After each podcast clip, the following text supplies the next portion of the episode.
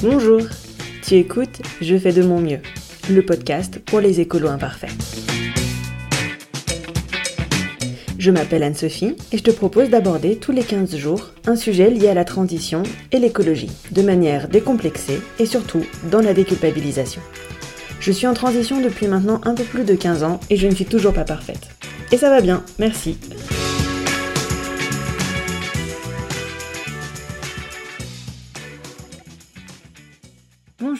Ça faisait longtemps, hein Bienvenue dans ce premier épisode de cette troisième saison de Je fais de mon mieux.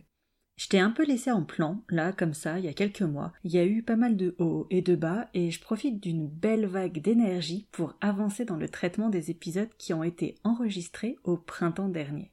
Avant toute chose, un immense merci à Jen, Clélia et à Karen. Les contreparties de vos tips vont être envoyées au mois d'octobre. Merci pour votre soutien et surtout pour votre grande patience. Je fais de mon mieux, c'est un podcast indépendant. Si tu aimes ce que je fais et que tu souhaites me soutenir, tu peux le faire en parlant du podcast autour de toi, en le partageant et aussi en me soutenant sur Tipeee. Tes aides m'aident à payer les frais pour le podcast, la plateforme de diffusion, le matériel et toutes ces choses sans lesquelles, malheureusement, le podcast ne pourrait pas exister et qui actuellement reposent uniquement sur mes deniers personnels.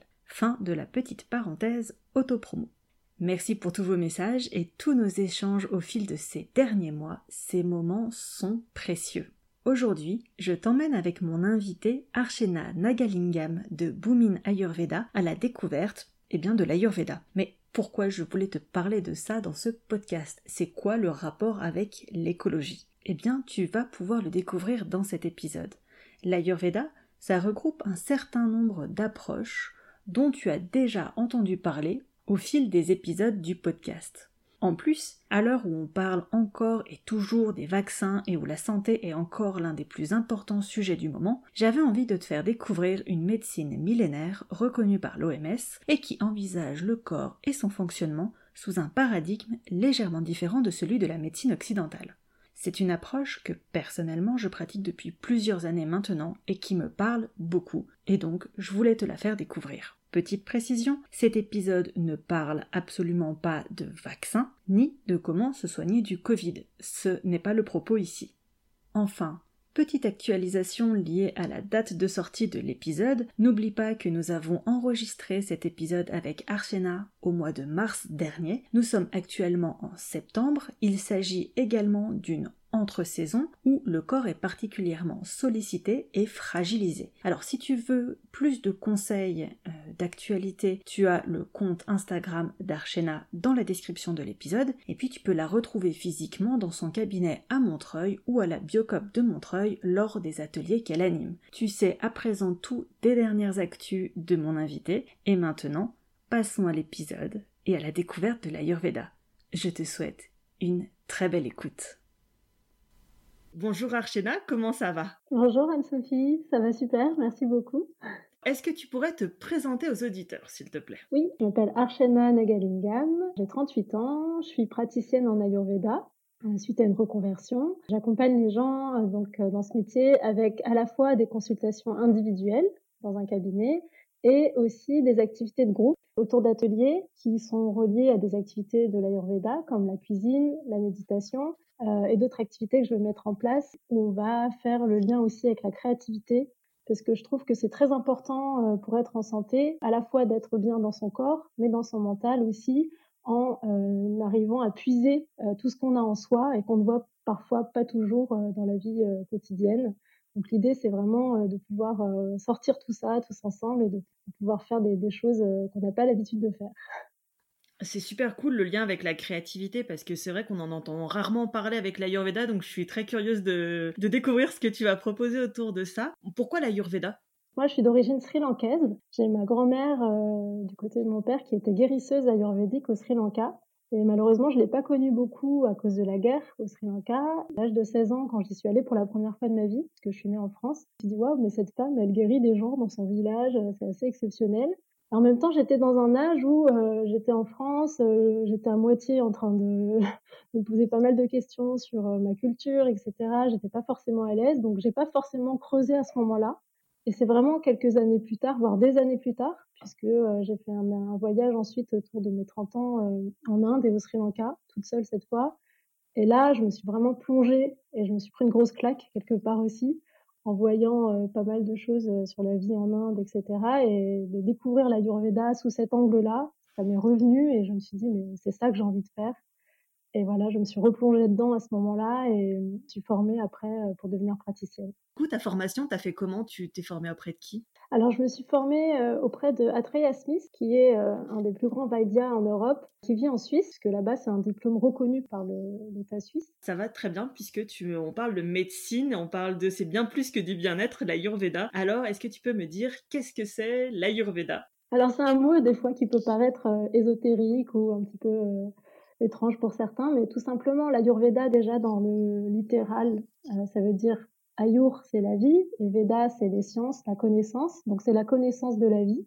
Et c'est tout simplement la médecine traditionnelle indienne. Donc vraiment, il y a plus de 5000 ans, c'est comme ça que les gens se soignaient, euh, il n'y avait pas autre chose, c'était la, la, manière de soigner, c'était transmis à l'oral par des sages à l'époque. Puis petit à petit, euh, il y a eu des écrits et ce sont des médecins qui ont euh, commencé à faire des, livres autour de ça. Donc il y a deux grands livres majeurs qui datent de plus de 2000 ans maintenant. Vraiment, l'idée, c'est de se rappeler que c'est une médecine. Donc ça permet à la fois de prévenir et de guérir des maladies. Euh, il y a huit branches euh, dans l'Ayurveda. Ce qu'il faut savoir aussi, c'est que ça permet vraiment... Enfin, moi, j'aime pas les gens qui disent que c'est juste une philosophie ou un art de vivre. C'est beaucoup plus que ça. C'est à la fois une démarche de santé, mais ça va bien au-delà. Vraiment l'idée d'atteindre un état de sérénité ou de paix. on se dit, bah voilà, en ayant une vie euh, où on se connaît mieux, où on est bien avec soi-même, puisque la première étape de l'Ayurveda, c'est vraiment d'apprendre à se connaître. Il y a vraiment cette notion de, euh, quand on remonte à la source, de se rappeler que ben, l'humain, il fait partie d'un tout, qui est l'univers, si ça peut paraître spirituel ou quoi, c'est assez logique à comprendre, c'est que bah, on est on est apparu là comme tout le monde quoi, et on fait partie de ce tout. Et dans la l'Ayurveda, il y a la notion des cinq éléments euh, qu'on retrouve et qui est une des bases. Donc on retrouve euh, l'espace, l'air, le feu, l'eau et la terre. Et c'est à partir de ces cinq éléments-là que tout élément vivant sur Terre est constitué. Donc l'humain, il fait juste partie de ce tout et il a ces cinq éléments en lui. Et ce qui est génial aussi, c'est de voir qu'en fonction euh, de notre naissance, de nos parents, etc., on va avoir chacun une constitution unique. Donc on a à la fois ce, ce rattachement, cette connexion à la nature à travers ces cinq éléments, mais en plus de ça, on est tous uniques parce que euh, on va pas avoir les mêmes proportions de ces éléments. C'est vraiment hyper euh, logique et hyper hyper beau parce que on est, euh, on est un avec la nature et en plus on a une puissance individuelle qui fait que on a euh, quelque chose en nous qui est unique. Donc on parle bien d'une médecine. C'est reconnu par l'OMS Oui, tout à fait. C'est reconnu par l'OMS en tant que euh, une des médecines ancestrales les plus anciennes. C'est vraiment reconnu comme une médecine. On n'est pas sur un truc genre une pseudo-science ou je sais pas quoi. Il y a des études scientifiques qui sont faites sur cette médecine. Je disais, il y a, euh, je reprononcerai pas les noms des livres parce que j'en suis incapable, sauf si je les ai sous les yeux et que je les lis lettre par lettre. Mais, euh, mais voilà, il y, a, il y, a, même des traités de chirurgie. C'est de la vraie médecine, il y a de la pédiatrie, il y a de la gynécologie. C'est euh, une approche pragmatique sur des critères biologiques aussi. C'est juste que c'est une autre façon d'envisager le système. Mm. Des fois, on caractérise la Yurveda de médecine holistique est-ce que tu pourrais nous en dire un peu plus sur ce mot de holistique? Oui, tout à fait. On entend pas mal ce mot euh, en ce moment. Donc holistique, d'après moi, c'est vraiment une notion de globalité.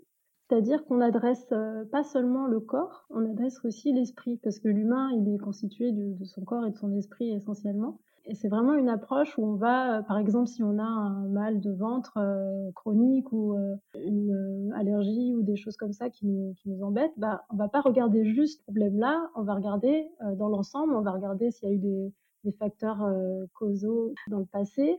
On va aller chercher un peu la racine des problèmes et c'est cette, cette approche-là. La Yurveda, c'est vraiment de regarder le problème dans l'ensemble.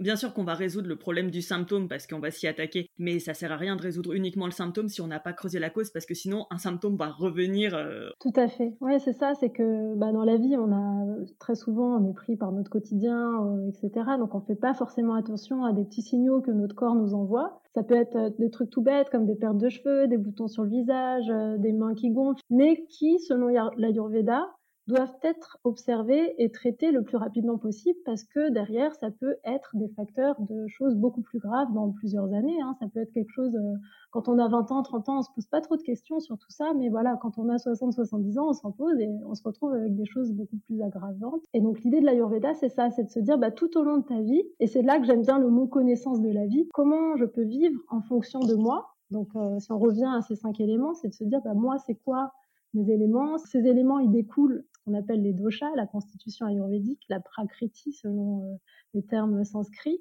Et c'est vraiment ça, c'est de se dire, bah voilà, moi je suis un tel, donc il y a des noms, hein, après euh, on peut rentrer dedans euh, si tu veux tout à l'heure, mais comment je peux vivre pour que je sois en équilibre constant par rapport à ma constitution? Et d'avoir cette capacité de s'observer, d'être un peu son propre médecin sans renier tout ce qui existe dans la médecine, mais de se dire, bah voilà, à mon échelle, je suis quand même capable de faire des choses et des choix. Et là, il y a des piliers quand même euh, assez faciles d'accès et qu'on fait tous les jours, donc l'alimentation, le sommeil, euh, la méditation, le simple fait de respirer, de faire des activités physiques, de s'entourer de gens euh, qui nous correspondent, etc. Ça va tout de suite améliorer notre état physique et notre état mental. Donc c'est de faire toujours cette réflexion constante. Donc c'est super parce qu'au final, on apprend à mieux être soi-même. c'est vraiment une, quête de connaissances euh, intérieures qui nous rend plus forts et plus, plus armés aussi dans le monde dans lequel on vit.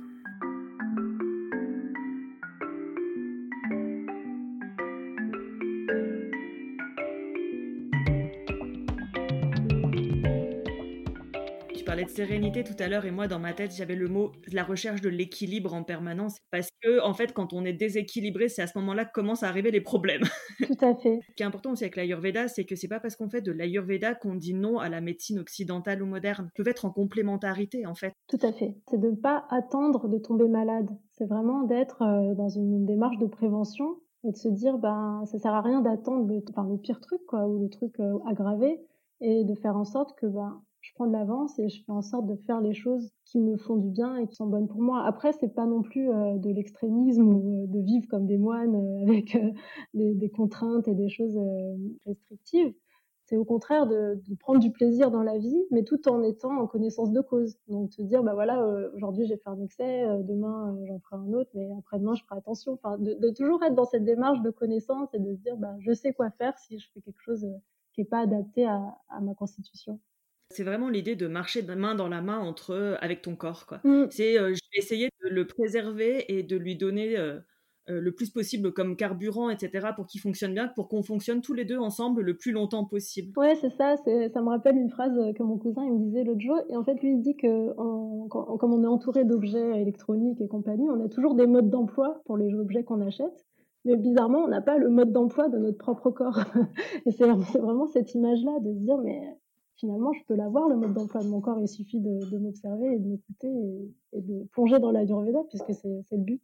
Tu parlais du coup, l'Ayurveda, euh, enfin c'est une médecine, c'est aussi un mode de vie, une hygiène de vie, et ça regroupe euh, énormément de choses. Alors tu parlais de l'alimentation, je pense toujours à l'alimentation et la première médecine parce que, enfin voilà, c'est le premier carburant que tu mets dans ton corps, donc fais attention à ce que tu manges. Est-ce que tu pourrais nous en dire un peu plus sur ce mode de vie? Qu'est-ce que qu'est-ce que ça touche au global? Parce que tu as parlé de méditation, il y a peut-être de l'activité physique. Je crois même que ça va même jusqu'à la sexualité sur certains aspects. En fait, euh, enfin c'est hyper vaste quoi, ce qu'on peut mettre en, en application. Quoi. Tout à fait, comme le mot l'indique, euh, science de la vie, c'est tout ce qui compose notre vie finalement. Donc le pilier principal, il y en a plusieurs, mais vraiment l'alimentation, c'est un des plus puissants, puisque bah, tous les jours on va manger, tous les jours on va se nourrir, et c'est vraiment l'alimentation qui crée chacun de nos tissus dans notre corps.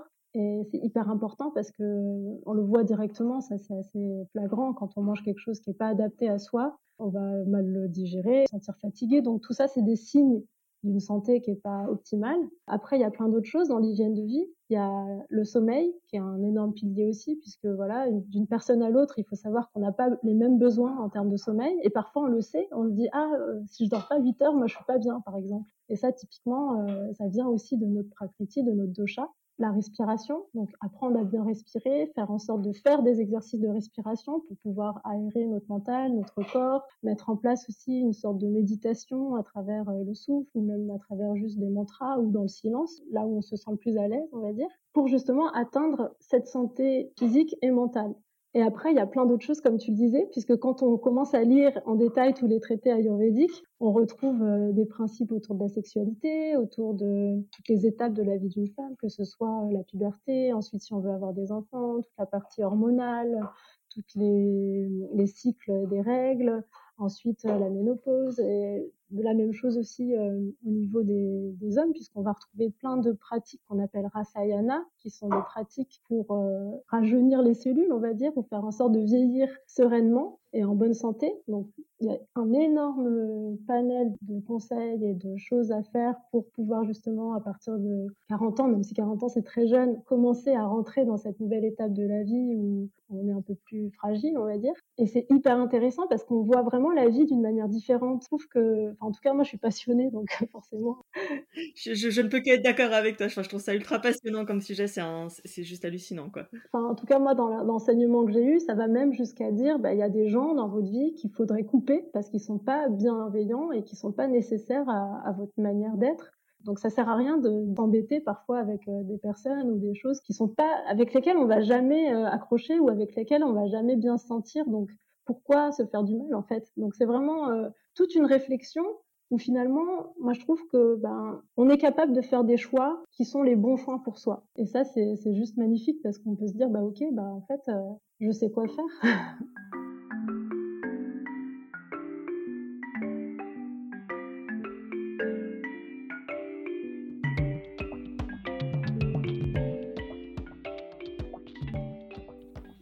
il y a énormément de conseils dans l'Ayurveda, c'est du bon sens. Je vais donner un exemple très concret. En hiver, en tout cas en, Europe, euh, c'est euh, il fait froid. L'hiver est caractérisé par le froid, comme c'est étrange. Et donc, euh, comme on essaye toujours de trouver un équilibre, bah du coup, on met une écharpe et un bonnet mm. pour avoir chaud, pour trouver l'équilibre. voilà, ça va, ça va sur des choses qui sont aussi simples que ça.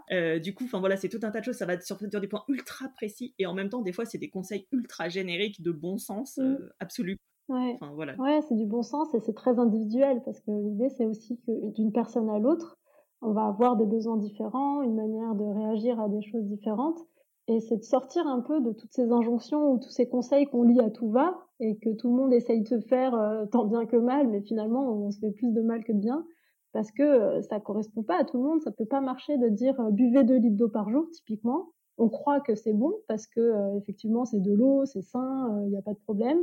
Mais quand on est kappa, on a déjà beaucoup d'eau en soi, puisque c'est un, un, un, dosha où il y a beaucoup d'eau et la terre, donc c'est assez ancré, il y a, il y a ça déjà en place. Donc si tu rajoutes de l'eau sur de l'eau, bah, ça va déborder. Donc euh, forcément, euh, il y a des gens qui vont avoir des problèmes de rétention d'eau, ils vont pas être bien, ils vont avoir des ballonnements, juste avec de l'eau. Donc faut arrêter de tout croire, faut arrêter de, de tout essayer de faire et toujours être dans cette démarche d'inspection, de, de, de, recherche, de curiosité. Moi, je trouve que c'est chouette de toujours essayer de, de chercher par soi-même et de se dire, bah, finalement, pour moi, qu'est-ce qui est bon? Parce que tout le monde n'est pas, tout le monde n'est pas pareil, tout simplement.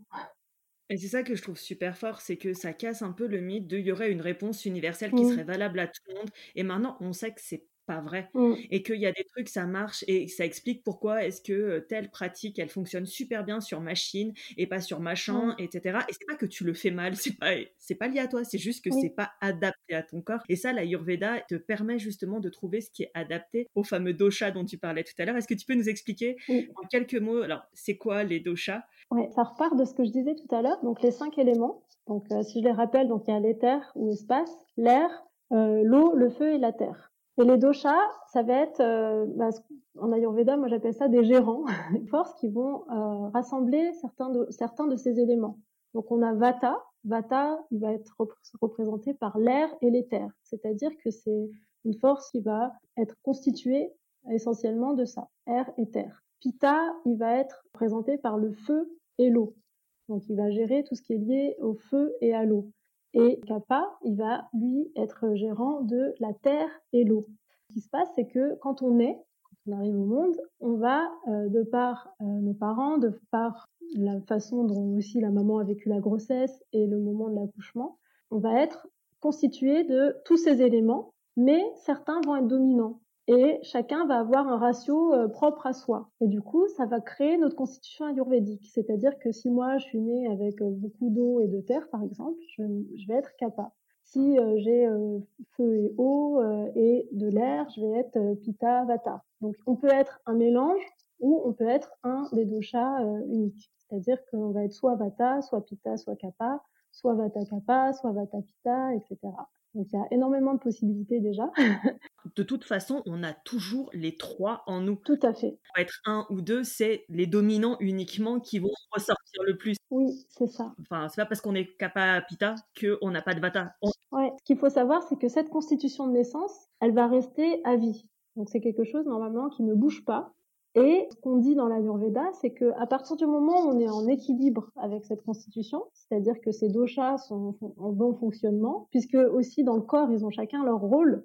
Si on y revient rapidement, Vata, il va gérer dans le corps tout ce qui est lié au mouvement, parce qu'on a cette image de l'air, du vent, la circulation, donc tout ce qui bouge dans le corps, tout ce qui nous fait bouger, que ce soit notre mental, que ce soit nos articulations, que ce soit euh, la circulation euh, du sang, la circulation neuronale, etc c'est Vata qui va gérer.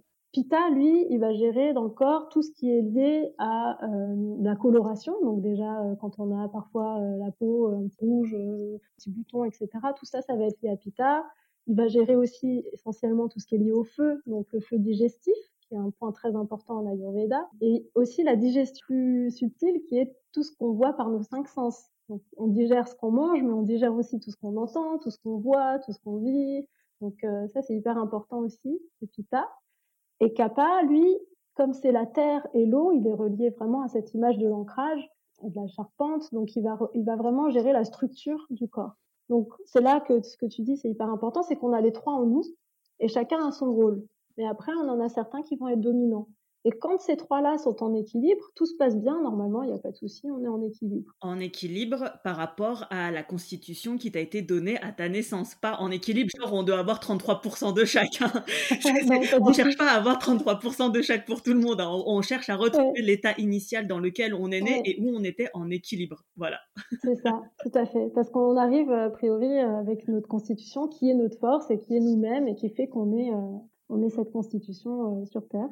À chaque fois que ces doshas vont être déséquilibrés, puisque bah, dans la vie de tous les jours, c'est évident qu'on va se retrouver dans des moments de déséquilibre, que ce soit à travers euh, le travail, les transports, les gens, euh, tout ce qui nous entoure, voire même nous-mêmes, parfois on se crée des nœuds cerveaux. Donc tout ça fait qu'on va se retrouver déséquilibré et c'est pas c'est pas fatal, hein. ça arrive à tout le monde. Mais ce qui se passe, c'est que quand ce déséquilibre est un petit peu trop ancré ou présent, il peut ouvrir la porte à des troubles des maladies, et c'est là qu'on se retrouve à être malade. Donc l'idée de l'Ayurveda, c'est d'être toujours bah, déjà en connaissance de sa constitution, c'est dire bah voilà, moi je suis Pitta, j'ai du feu en moi, donc comment je fais pour bien gérer ma constitution et savoir quelles sont les bonnes choses pour moi, quel type de personne je suis, parce que c'est hyper intéressant euh, de savoir que bah, physiquement déjà il y a des traits physiques qui sont les miens et que je peux accepter parce que moi je vois par rapport à mes patients des gens qui n'arrivent pas du tout à prendre du poids et qui se posent la question, qui sont pas bien, que la société parfois leur dit, ou dans l'inverse, hein, qui essayent de perdre du poids et qui arrivent pas, etc. Bah, finalement, moi, je leur, rappelle que tout ce qu'on voit dans la société et qui est vraiment une constitution euh, de la société, euh, de dire, bah, il faut être tel poids, c'est ça la norme, etc.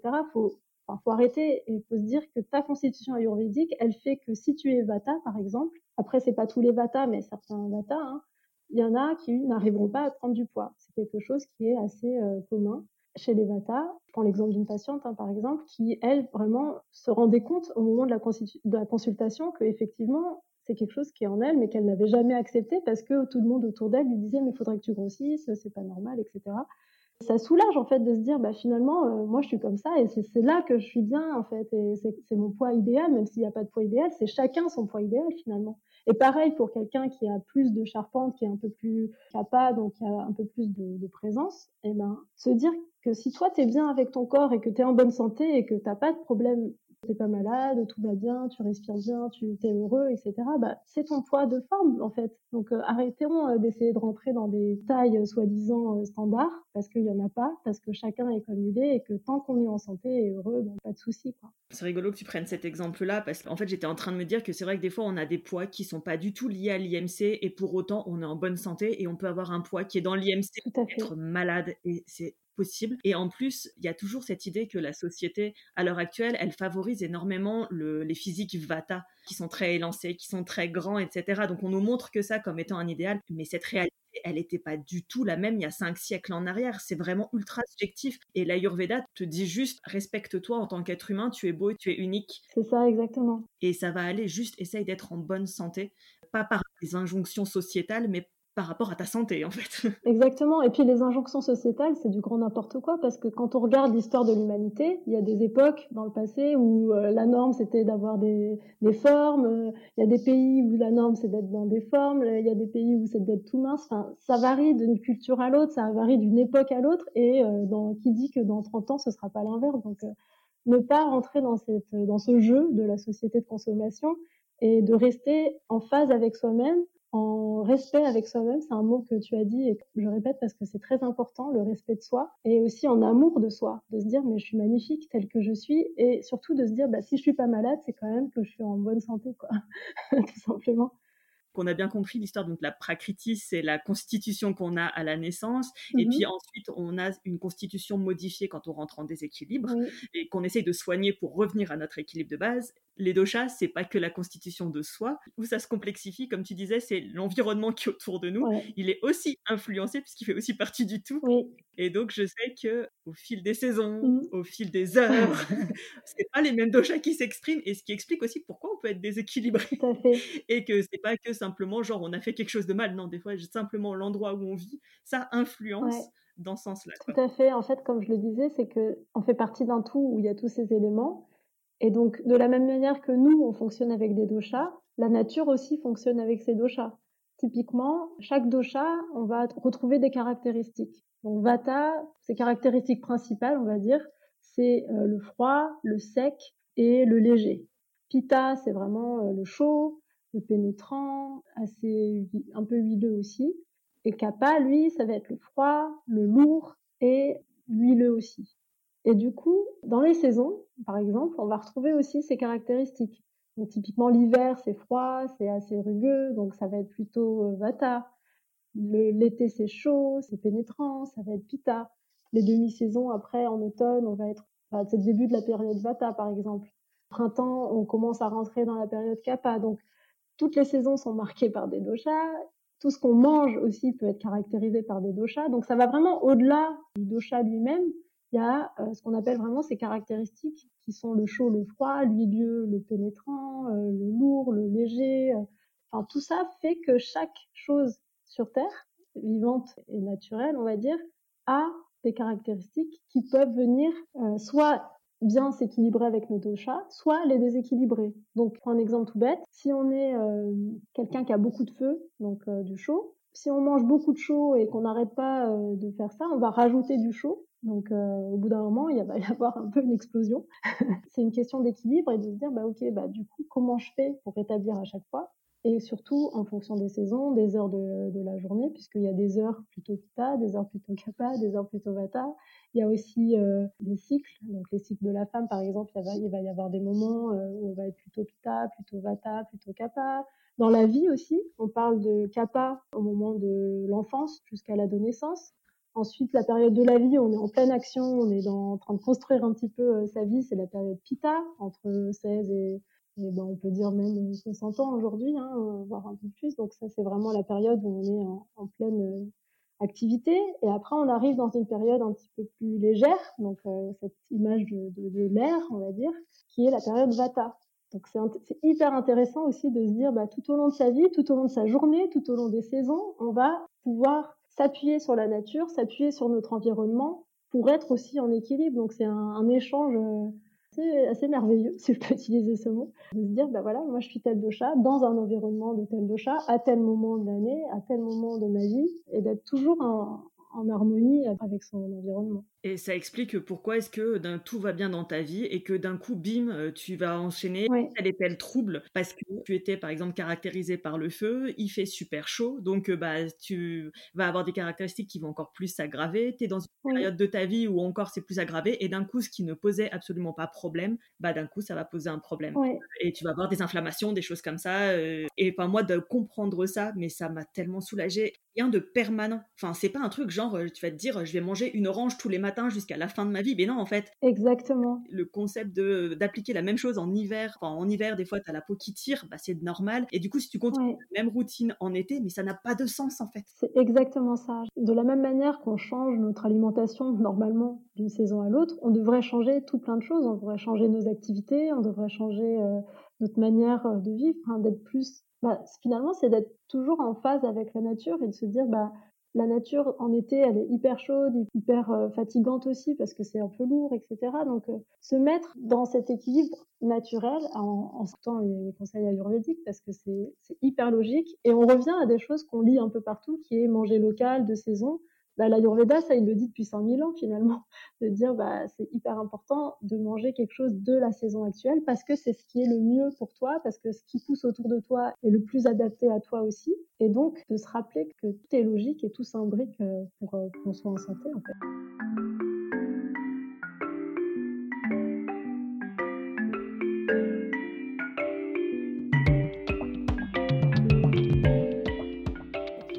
Souvent on dit oui, je vais manger de saison. T'as des trucs qui sont de saison, mais alors qui sont pas du tout d'ici. Je pense euh, que les fruits exotiques qu'on voit de partout parce que c'est la saison, mais c'est la saison dans l'hémisphère sud, mmh. certainement pas dans l'hémisphère nord.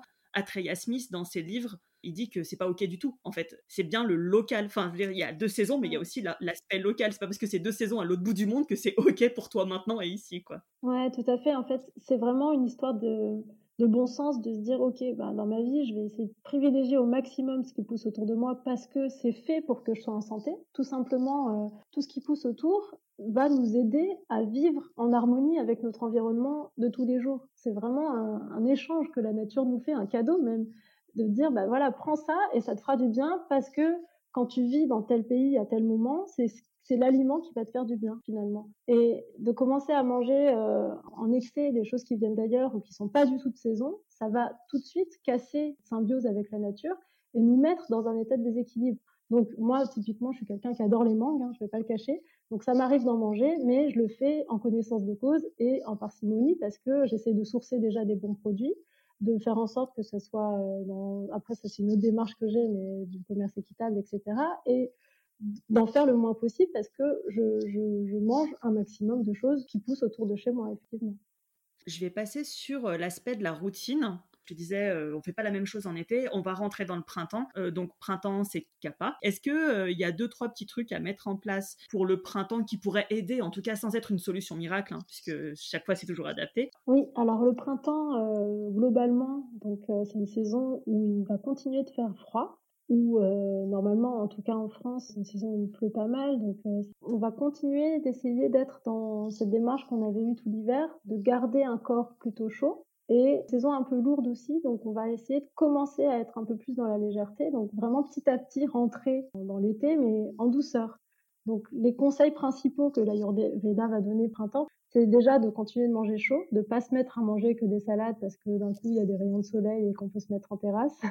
Euh, ça donne envie, mais voilà, de, si on le fait, de le faire, euh, de limiter ou toujours d'avoir des plats chauds autour, de continuer de garder notre feu digestif en, action, en buvant des tisanes euh, réchauffantes, en buvant par exemple des tisanes à base de cannelle, de gingembre, de girofle voire même des herbes locales. Ça peut être euh, du romarin, il y, en, a en ce moment, c'est super bon. Enfin, tout ça, c'est assez chauffant et c'est super bon pour cette période-là.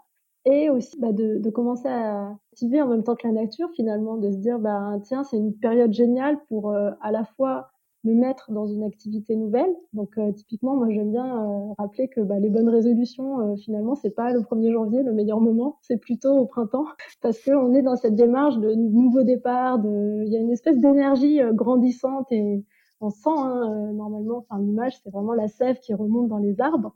Et ça, ça peut marcher aussi pour nous, hein, de se dire, bah, il y a l'énergie qui, qui, remonte et qui nous donne envie de faire des nouvelles choses, qui nous donne des ailes et en profiter pour justement se lancer vers des nouvelles découvertes, des choses qu'on a toujours voulu faire mais qu'on n'a pas osé, etc.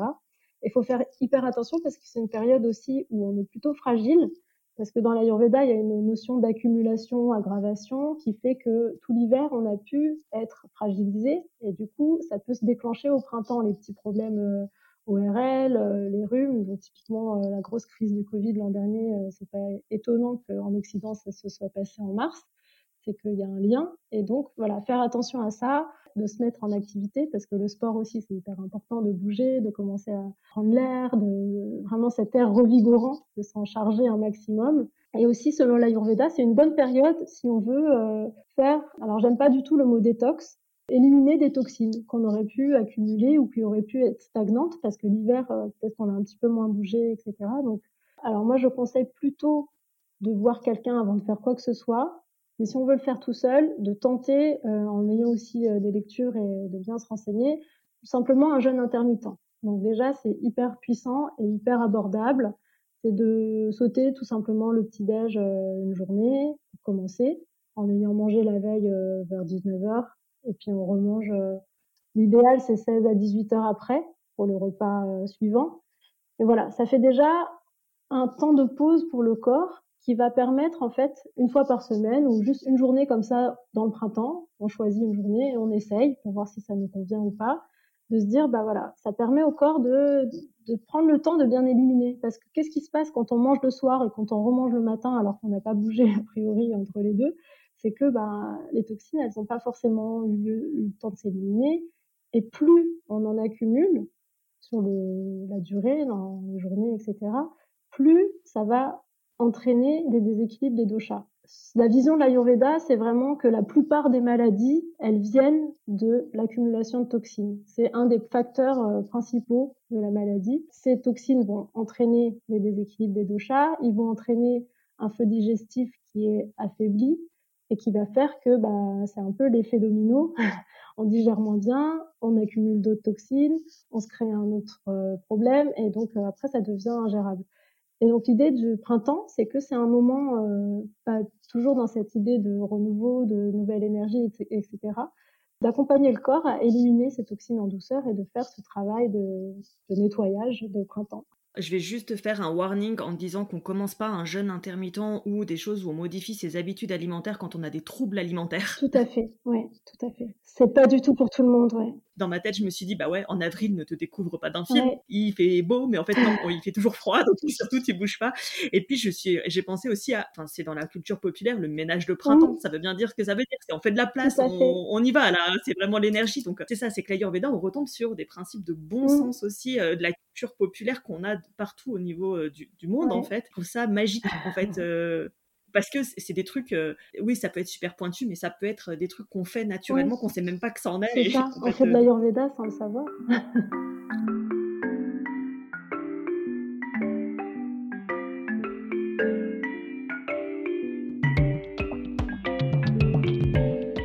Ayurveda, c'est forcément lié avec une pratique spirituelle. On voit énormément le rapport entre Ayurveda et yoga. Je pense les chakras, la kundalini, tout ça, tout ça. Ou est-ce que genre en fait, euh, non, euh, c'est la médecine? Oui, ça peut être lié, mais c'est forcément obligé d'être jusque là. Non, pour moi, euh, c'est vraiment le, choix de chacun. Moi, perso, je fais de l'Ayurveda, comme je le disais, avec les piliers qui sont l'alimentation, la méditation, le yoga, parce qu'il y, a des postures de yoga que je conseille à certaines personnes suivant leurs problématiques, vraiment dans une démarche thérapeutique, sommeil et des soins par les plantes. Donc ça, c'est ma base à moi. Après, euh, si des gens ont envie d'inclure des chakras, des kundalini, des choses comme ça, c'est vraiment à chacun de le faire, mais c'est pas forcément relié à euh, la thérapie initiale de l'ayurveda.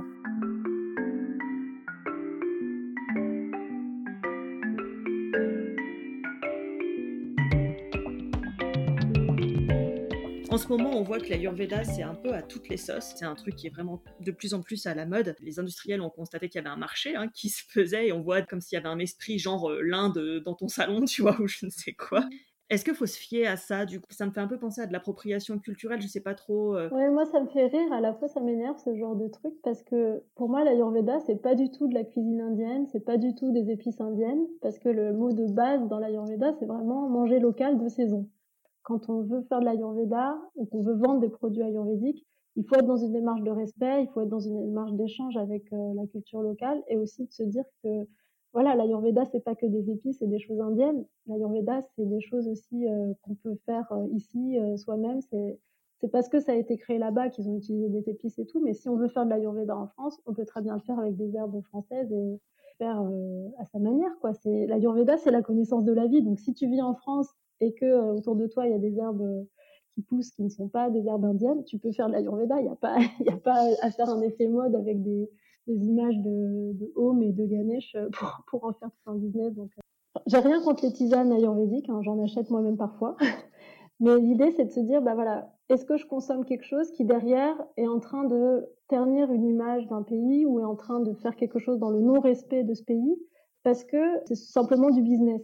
Mais après, si on commence à, faire de l'ayurveda à tout va parce que c'est business, parce qu'on veut faire des crèmes et des trucs euh, qui sont euh, soi-disant ayurvédiques, mais derrière, il n'y a aucun effet thérapeutique, c'est juste de, l'effet mode ou de l'effet euh, vendre, bah, pour moi, c'est de l'appropriation culturelle pure et dure et, et ça me plaît pas parce que quelque part, on est en train de, voler euh, quelque chose à une culture qui n'a rien demandé et derrière, il y a des gens qui produisent des produits ou qui, envoient des, matières premières et qui ne sont pas du tout rémunérés pour ça. Et, et, typiquement, moi, au Sri Lanka, je suis allée visiter des plantations de thé. Les personnes qui vivent là ou qui travaillent là, elles nous disent très bien, elles nous disent, mais le business du thé, aujourd'hui, c'est euh, des grands euh, millionnaires qui se foutent les trucs dans les poches, alors que derrière, il y a des gens qui, voilà, le soir, ils ont à peine à manger dans leur assiette. Donc, euh, faut faire la part des choses et de se dire, bah, est-ce que j'ai envie d'engraisser des grosses multinationales ou est-ce que j'ai envie plutôt de vivre en harmonie avec le reste de la planète et moi-même en essayant de consommer plus éthiquement et plus justement et en étant moi-même responsable de,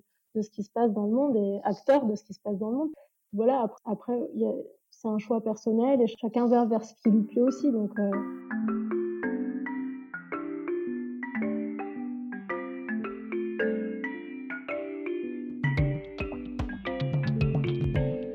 C'est pas parce que c'est estampillé Ayurveda que c'est forcément bon pour toi. On en parlait aussi sur l'épisode sur les plantes en fait. Hein. C'est pas parce que les plantes est naturelles que c'est bon et c'est une médecine. Sur mes réseaux sociaux, je n'ai pas envie de parler de plantes pour le moment et quand j'en parlerai, je le ferai de manière très précautionneuse parce que très peur que les gens fassent tout et n'importe quoi sous couvert que c'est une plante et c'est naturel. Je, n'aime pas le mot naturel. Je trouve que ça peut porter à confusion. Il y a des plantes qui sont très bonnes pour des problèmes qui sont reconnus par la médecine ayurvédique, mais suivant notre constitution, suivant notre problématique du moment, suivant notre environnement, suivant toutes les choses qu'on a pu avoir dans le passé, ça peut avoir des interactions et ça peut créer des problèmes. Donc, faut faire hyper attention. Comme on le disait tout à l'heure, c'est hyper individuel. Donc, d'une personne à l'autre, un traitement peut être euh, complètement différent, le dosage peut être complètement différent, la manière dont on prend le produit va être différent. Chez certaines personnes, on va conseiller de prendre avec du miel ou des produits sucrés, chez d'autres avec euh, du lait ou un produit de lait végétal. Enfin, c'est hyper différent, c'est hyper adapté à chacun. Ne pas commencer à croire qu'on peut remplacer un doliprane par une plante ayurvédique. C'est pas du tout le but de l'ayurveda. C'est de se dire comment je fais autrement? Bah déjà, la première étape, c'est de changer ma manière de manger peut-être de changer mon rythme de vie, simplement de rajouter des petites choses dans ma vie comme des automassages, comme des sports, comme des activités euh, extérieures euh, qui vont me faire du bien, des choses nourrissantes, et pas forcément de, prendre des plantes. Hein. C'est pas c'est pas le, but de l'ayurveda, c'est un des outils de l'ayurveda, mais euh, c'est à faire en, connaissance de cause et plutôt accompagné par quelqu'un en fait, ça me fait penser à ces personnes qui vont sur des groupes Facebook euh, sur l'Ayurveda et qui débarquent et qui disent Ah bah voilà, j'ai des démangeaisons, ceci, cela, qu'est-ce que je peux prendre? Ouais, ça m'est déjà arrivé d'avoir ce genre de questions. Et moi, j'ai envie de dire Mais ta démangeaison, il faut creuser. Peut-être qu'elle vient d'un problème. de quelque chose qui traîne dans ta tête depuis un moment, qui fait que ça, ça survient par la peau parce que c'est là qu'il y a quelque chose qui est fragilisé et donc c'est la peau qui, qui prend. Mais demain, ça peut être quelque chose de beaucoup plus grave. Enfin, donc, faut aller chercher toujours la cause de, de ce problème et réussir à déraciner cette cause. Et peut-être que la solution, c'est pas une plante, peut-être que la solution, c'est tout un aspect à changer qui peut prendre plusieurs mois.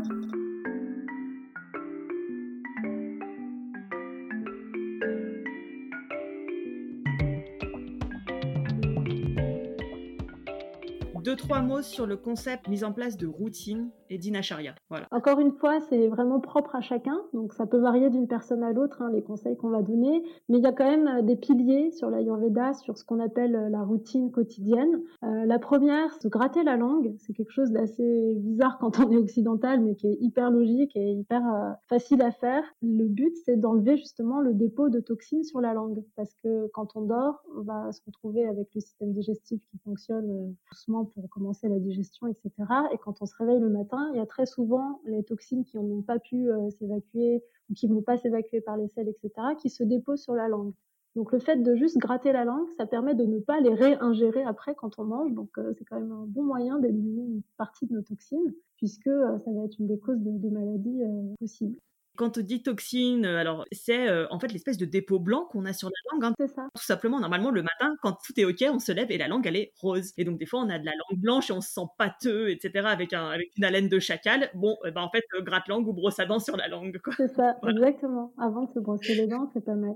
Après, le deuxième truc euh, qu'on fait en Ayurveda, et là, la quantité d'eau va dépendre d'une personne à l'autre suivant sa constitution, mais c'est de commencer sa journée par un petit verre d'eau chaude ou tiède pour justement réveiller le feu digestif. Cette notion de feu digestif en Ayurveda, elle est clé. C'est que euh, notre digestion, elle se fait grâce à la chaleur qui est euh, au niveau de nos organes digestifs. Et si cette chaleur n'est pas son optimale, notre digestion sera pas bonne. Et donc, le simple fait de rajouter un peu d'eau chaude le matin, ça réveille le corps tout doucement et ça permet d'envoyer un petit message à notre système digestif pour dire, bah voilà, tu peux te mettre en action pour le reste de la journée, on démarre une nouvelle journée. C'est quelque chose qui peut être assez bon pour tout le monde. En tout cas, là, en ce moment, hiver, printemps, c'est pas mal. J'ai une autre question. Tu parlais de jeûne intermittent. Euh, du coup, on est bien d'accord que jeûne intermittent, c'est juste par rapport à la nourriture solide. On peut boire et donc on peut boire ce petit verre d'eau le matin, euh, même si tu fais le jeûne intermittent. Quoi. Oui, le jeûne intermittent, c'est uniquement enlever la nourriture. Mmh. Donc de l'eau, il n'y a pas de problème. L'eau, il n'y a pas de problème, voire même des tisanes si on, envie de boire, on a envie de boire un truc un peu plus qui a un peu de goût, il euh, n'y a aucun souci. Après, il y a une autre chose qui est intéressante à faire le matin, si on peut, sinon on le fait le soir, c'est euh, toute cette pratique d'automassage qu'on appelle Abhyanga en Ayurveda. C'est aussi une manière de se réveiller et de prendre conscience de son corps de prendre ce temps en tout cas de, de, réveiller son corps et de le nourrir. Ça permet aussi parfois de voir que ah tiens je vais pas très bien là ou j'ai mal là etc. Donc c'est aussi une manière de, de, prendre connaissance de soi aujourd'hui. Chaque jour est différent donc euh, et du coup, sur l'automassage, parce que c'est confirmé aussi par la médecine euh, occidentale, pour ceux qui auraient des petits doutes en disant mais qu'est-ce que c'est que ces trucs ou quoi, euh, je rappelle que les cellules ont, un film lipidique, en fait, mettre corps gras sur la peau, ça nourrit les cellules. C'est pas genre un truc euh, de l'ordre de, de l'esprit ou de je ne sais quoi. C'est, on est sur de la chimie pure et simple, c'est-à-dire que le corps a besoin, le gras, c'est la vie. exactement. Et donc ça vient de là aussi. Et je trouve ça ouf qu'il y a 5000 ans, les, les, gens aient déjà repéré ça mm. et sans aucune confirmation, on va dire, scientifique ou quoi mais en fait, euh, par l'expérimentation, et, ça marche. Ça marche très bien. Et puis, ça permet de prévenir plein de choses. On se rend pas compte, mais le fait de rajouter ce gras dans son corps, on est dans une manière euh, de s'hydrater.